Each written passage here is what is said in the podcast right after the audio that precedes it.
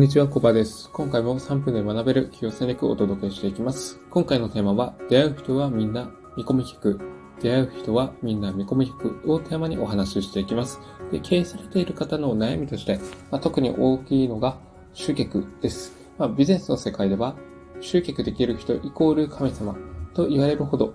重宝される存在になります。まあ、こんなことを聞くと、まあ、集客ってやっぱ大変だろうなっていうふうに感じるかもしれません。なんですけれども、考え方を少し変えるだけで、集客に対する抵抗が減らせられます。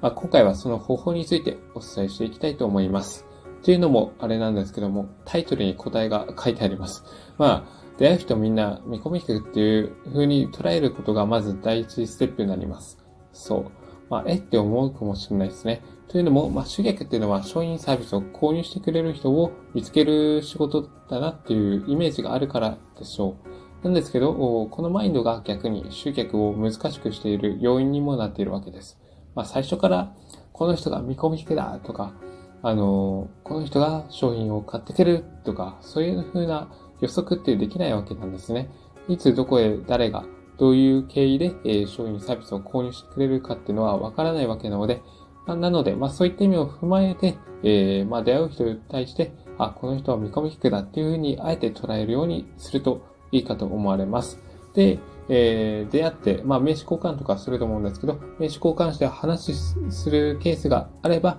あの、相手の悩みとか問題を聞いたりして、まあ願望を実現するサポートを何かできないかっていうふうに考えながら話を聞いてみるといいでしょう。でそして、えー、まあ、あの、別れた後に、まあ、お礼のメッセージを送ったりとか、あの、その人の悩み問題とか、そして願望を実現するための何か情報があれば、それを提供していく。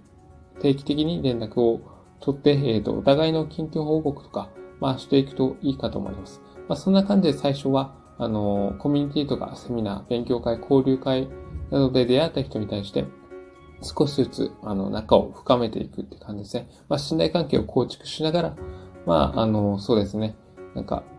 ご自身の商品サービスがあれば、それを仮にちょっと提示してみたいとか、もしくはビジネスパートナーとして一緒に活動していけないかなども考えながら、まあ、距離を縮めていくといいかと思われます。まあ、そうですね。いきなり出会った人に対して、その商品サービスを売るってなると、それは売り込みだと思われます。それはやってはいけないパターンで、あるんですけど、一般的によく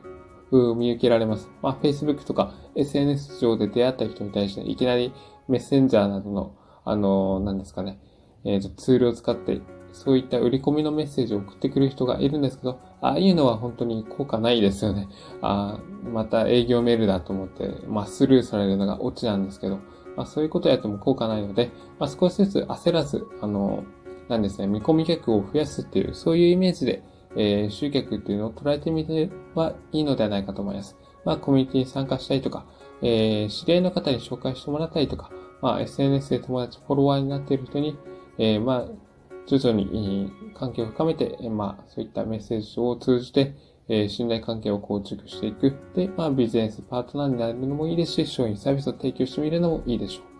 あとは広告や企画を打ち出してみるっていうのもいいですし、まあ、あの、今できる自分が今できることから少しずつ、まあ、取り組んでいけばいいです。そう。まあ、なんか難しく考えてしまいますと、あの、そもそもやるべきことすらできなくなってしまって、まあもちろん成果っていうのは出てこなくなってきますので、まあそういった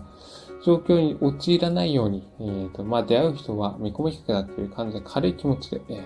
まあ集客をやっていくといいでしょう。という感じで今回のテーマをおしまいにします。今回のテーマは出会う人はみんな見込み引く。出会う人はみんな見込みくでした。ここまでご清聴いただき、ありがとうございました。